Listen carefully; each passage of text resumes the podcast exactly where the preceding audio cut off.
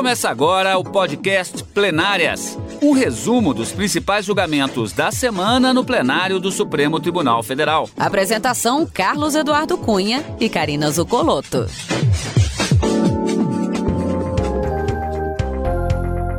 Hoje, com os principais momentos das sessões dos dias 19 e 20 de maio de 2021.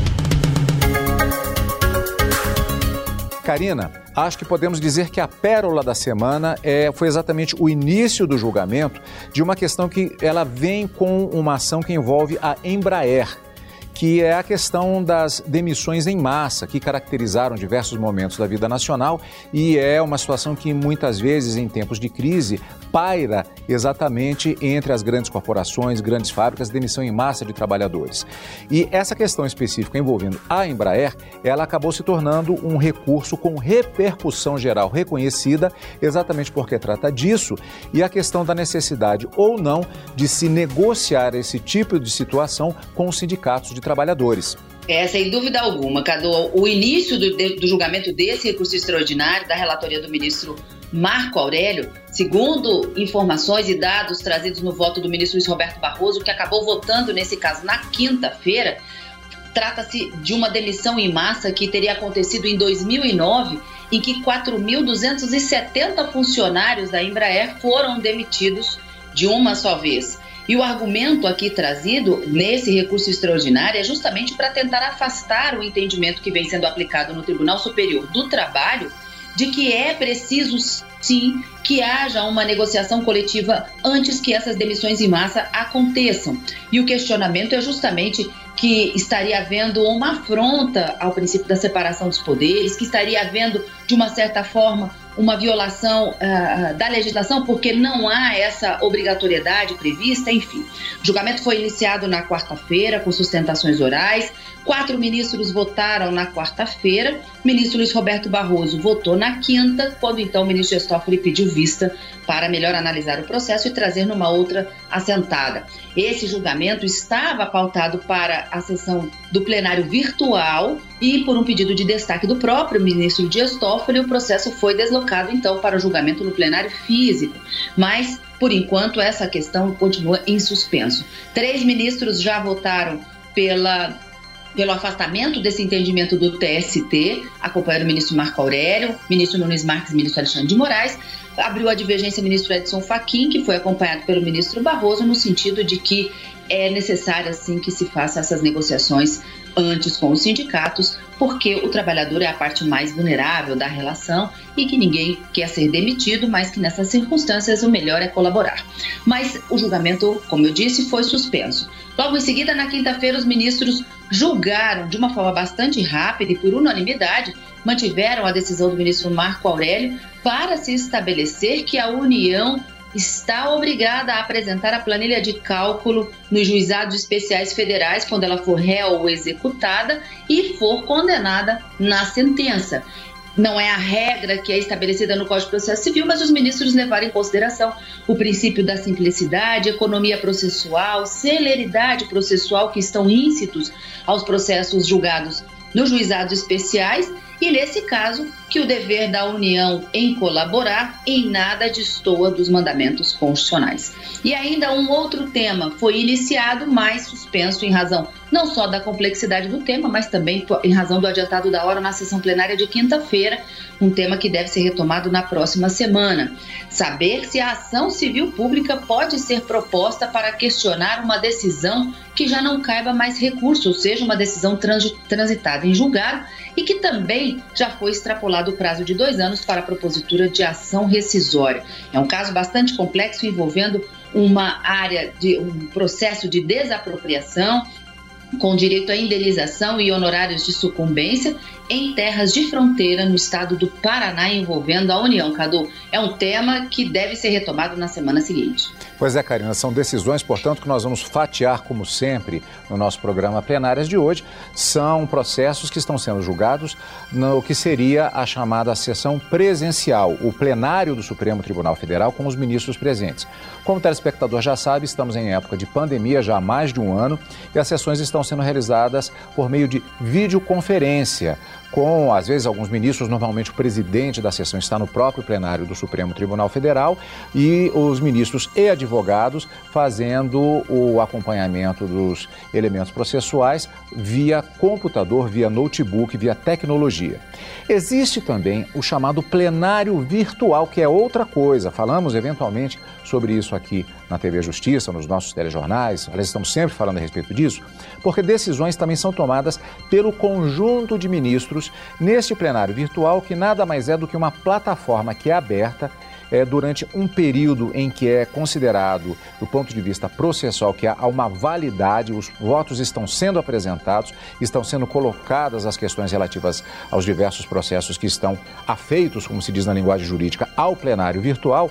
A diferença é que isso, durante esse período abre-se a sessão num determinado dia, vai, durante um determinado prazo, os julgamentos vão acontecendo. E nós vamos dar uma passada hoje nos destaques do plenário virtual exatamente desta semana no, exatamente no plenário virtual, os ministros do Supremo Tribunal Federal decidiram por maioria que continuam sob a competência da Corte procedimentos criminais contra deputados federais que se elegeram para o Senado e senadores que se elegeram para a Câmara dos Deputados. A reportagem é de Evne Araújo. O julgamento foi realizado pelo plenário virtual por oito votos a três, ficou decidido que o Supremo Tribunal Federal tem competência penal para processar e julgar parlamentares do Congresso Nacional em caso de mandatos cruzados, ou seja, quando um deputado é eleito senador e vice-versa. No caso concreto, o Ministério Público Federal questionava a decisão da ministra Rosa Weber de encaminhar à primeira instância parte do inquérito que apura supostas irregularidades de congressistas no uso da cota para exercício parlamentar, referente ao senador Márcio Bittar, do MDB do Acre.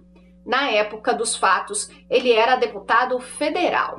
Prevaleceu no julgamento o voto do ministro Edson Fachin pelo provimento do agravo do MPF.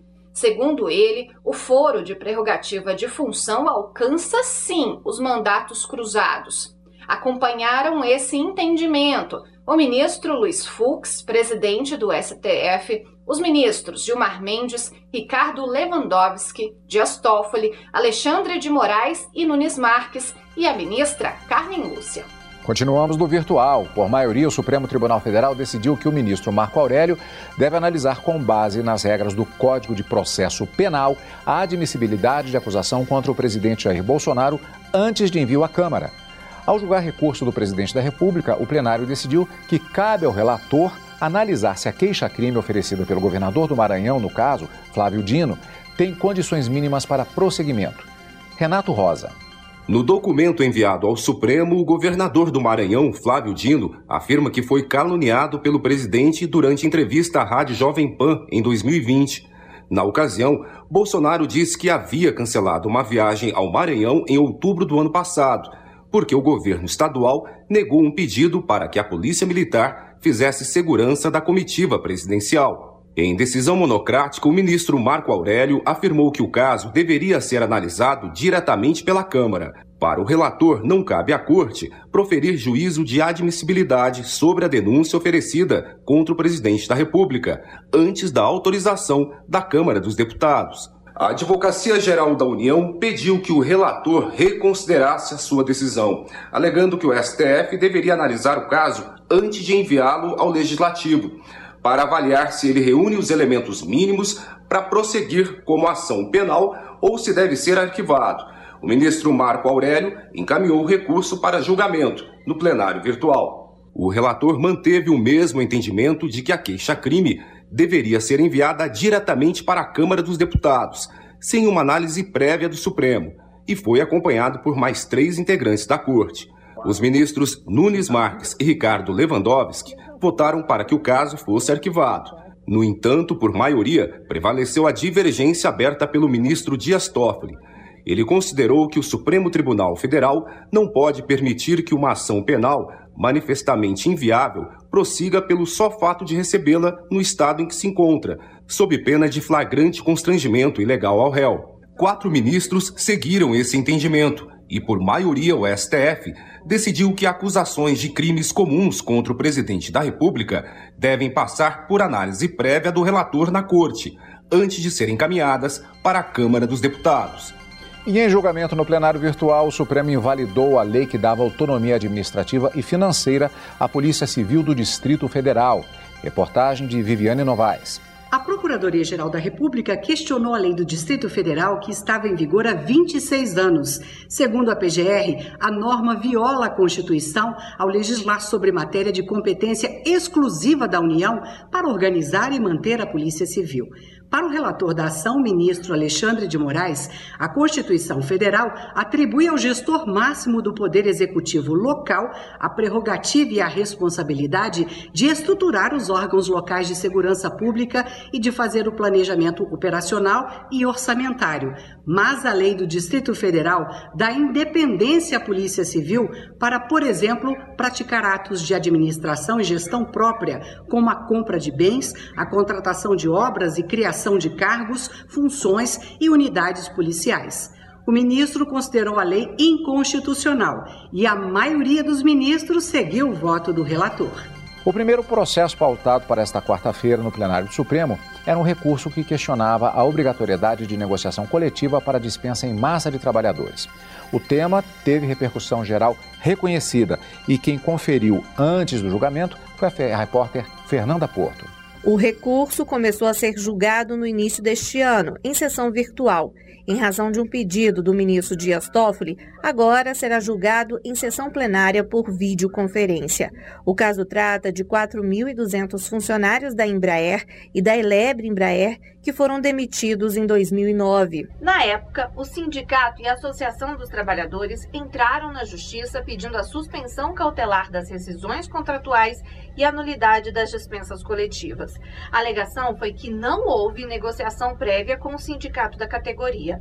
O Tribunal Regional do Trabalho da 15ª Região, com sede em São Paulo, concedeu liminar, mas entendeu que não deveria haver reintegração dos trabalhadores. A Embraer e a Elebre Embraer recorreram e o caso foi para o Tribunal Superior do Trabalho, que negou o recurso dos sindicatos e decidiu fixar, para os casos futuros, a necessidade de negociação coletiva para dispensa em massa de trabalhadores.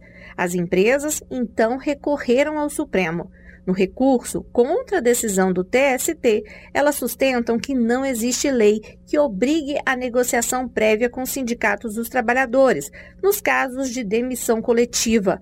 O relator é o ministro Marco Aurélio. Pois é, então, como vimos, é um julgamento que ele começou antes é, no chamado plenário virtual. Quando há uma indicação específica de um ministro, o processo é retomado desde o início no julgamento no plenário chamado presencial, na sessão por videoconferência das quartas e quintas-feiras. E foi exatamente o que aconteceu. E aí o Supremo Tribunal Federal, tendo de decidir, como vimos, se empresas precisam negociar com sindicatos antes de uma dispensa em massa de trabalhadores. Questão apresentada no recurso extraordinário, que começou a ser exatamente julgado no plenário presencial por videoconferência nesta quarta-feira no plenário da Corte. Quem acompanhou o julgamento foi a repórter Marta Ferreira. O caso se refere à demissão de cerca de 4 mil trabalhadores da Embraer em 2009.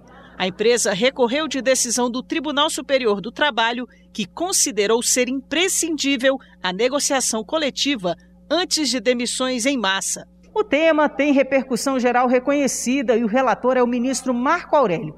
O recurso estava sendo apreciado no plenário virtual, mas o julgamento foi interrompido em fevereiro, após pedido de destaque do ministro Dias Toffoli, e passou para o plenário físico. Na sessão plenária desta quarta-feira, o advogado da Embraer falou que o Tribunal Superior do Trabalho acabou criando uma nova regra para dispensa em massa.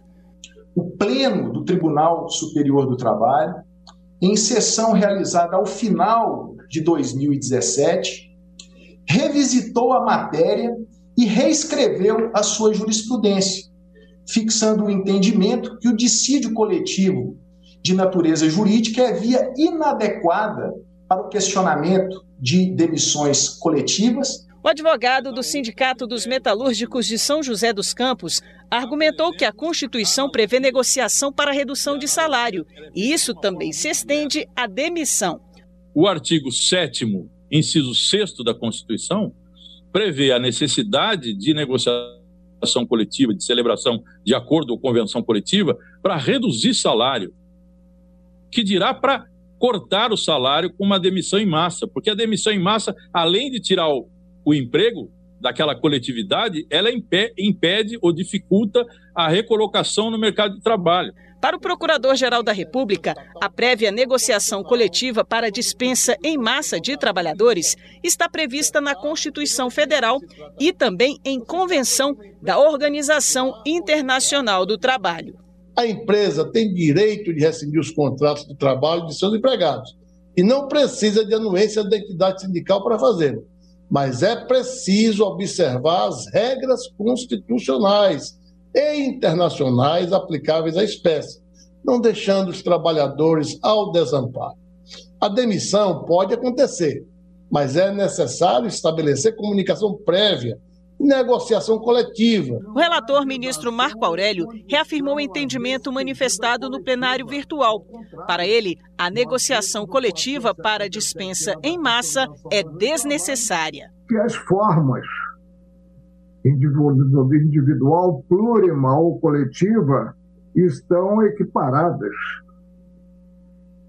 Não há vedação ou condição à despedida coletiva.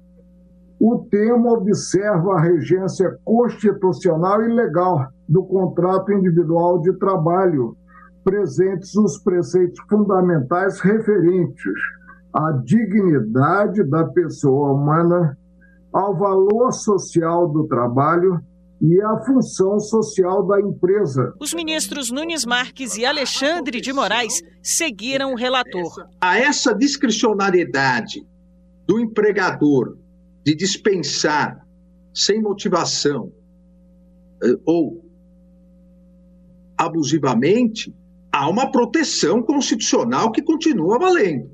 Mas a legislação, os termos da própria a Constituição garantiu essa discricionariedade. Será, será o trabalhador indenizado, mas em momento algum se estabeleceu essa é, obrigatoriedade. A divergência foi aberta pelo ministro Edson Fachin. Entendo que a negociação coletiva é imprescindível para a dispensa em massa de trabalhadores e colho o contexto dessa fundamentação na harmônica convivência entre princípios constitucionais que inspiram tanto o Estado liberal de direito, que prestigia, como deve ser, as liberdades, e o Estado social de direito, que se compromete, como deve ser, com a igualdade. É, e o Supremo retomou na quinta-feira, dia 20,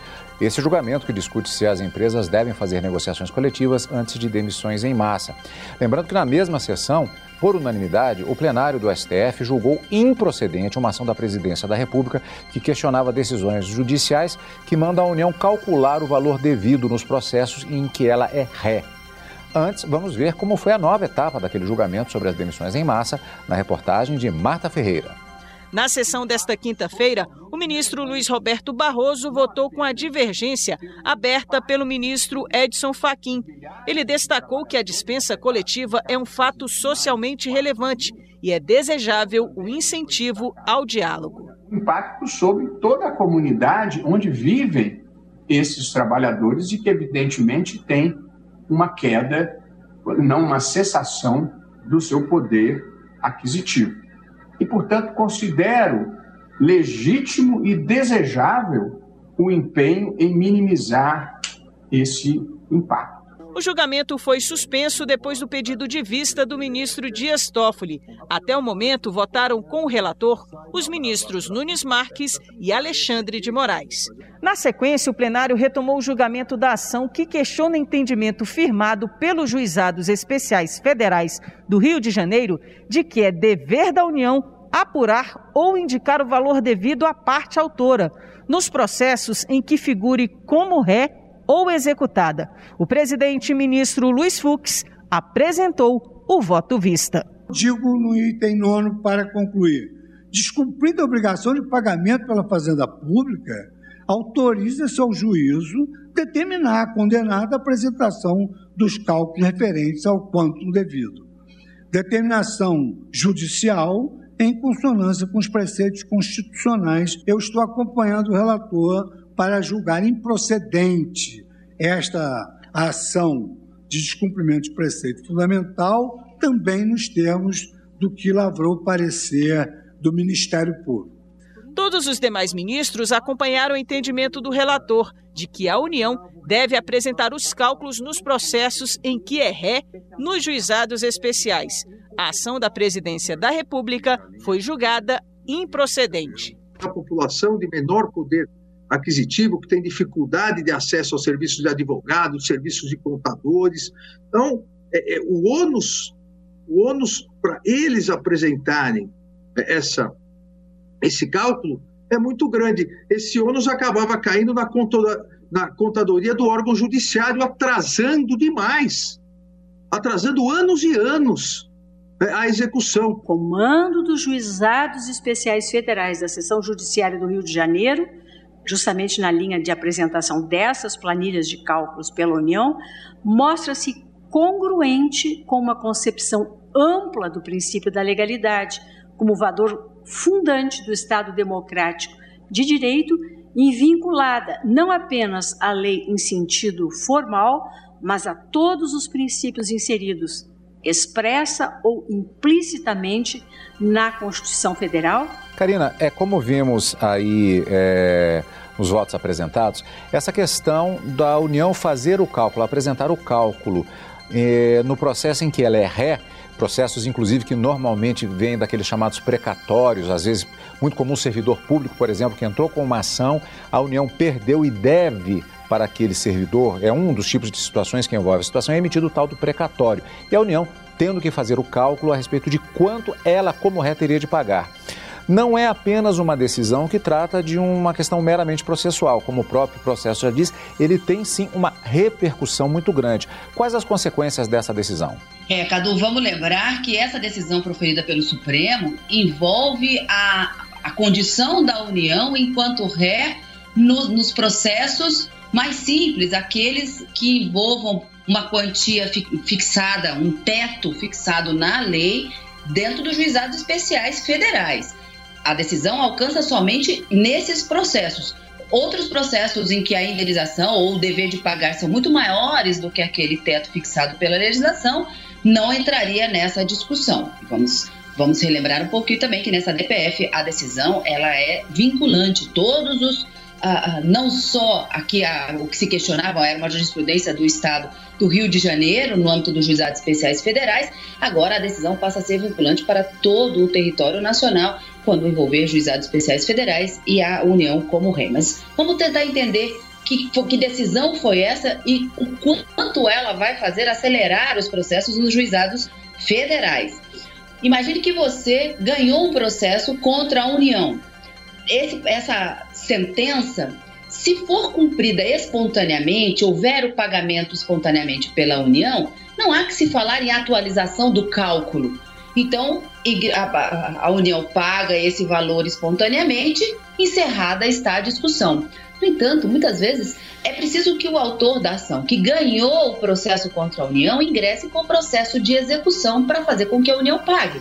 A regra no, no, processo civil é de que a parte vencedora apresente o valor do cálculo devido no processo de forma atualizada, juros e correção monetária.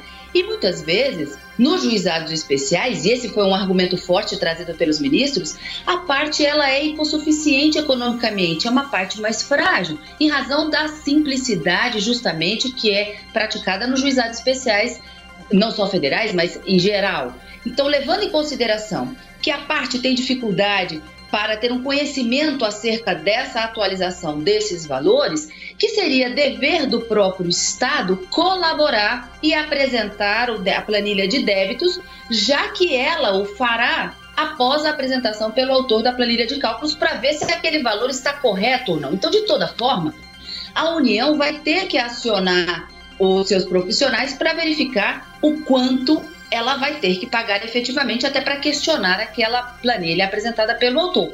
Se ela já vai fazer isso e se ela já faz isso, por que não acelerar o processo e já determinar que ela o faça, já que ficou vencida na ação, já que foi obrigada a pagar aquela quantia. E nesse sentido, os ministros acompanharam o voto do ministro Marco Aurélio. O voto vista apresentado pelo ministro Luiz Fux, é, que também acompanhou, como eu disse, foi unânime a decisão do voto do ministro Marco Aurélio, ele disse: um dos argumentos trazidos pela União para afastar essa obrigatoriedade era de que haveria uma carência de pessoal para fazer o cálculo desses valores e que sobrecarregaria a, as procuradorias. E o ministro disse: não, não é carência de pessoal, mas é uma resistência da União em cumprir com o pagamento naquela do valor devido e já definido na sentença. E nesse sentido, então, ficou legitimada né, essa execução invertida nos juizados especiais federais, toda vez que a União for rei, for condenada ao pagamento do valor devido em sentença é, nesse caso. Os ministros levaram em consideração os princípios da simplicidade, economia processual e celeridade processual, além da hipossuficiência econômica da parte autora, que normalmente é o caso dessa, dessas ações que envolvam juizados especiais, Cadu. Bom, estes foram os destaques da semana dos julgamentos do, do Supremo Tribunal Federal, o plenário do Supremo Tribunal Federal. Também mostramos o plenário virtual e já temos encontro marcado com mais julgamentos do STF, Karina. Exatamente, na próxima quarta e quinta-feira, ao vivo, no Direto do Plenário, a partir das 14 horas. Mas neste final de semana, o nosso encontro é no Plenário. Você acompanha o Plenárias aqui na Rádio Justiça e também pelo YouTube. Obrigado, como sempre, pela sua companhia. Você acompanhou o podcast Plenárias, um resumo dos principais julgamentos da semana no plenário do Supremo Tribunal Federal. Apresentação: Carlos Eduardo Cunha e Karina Zucolotto.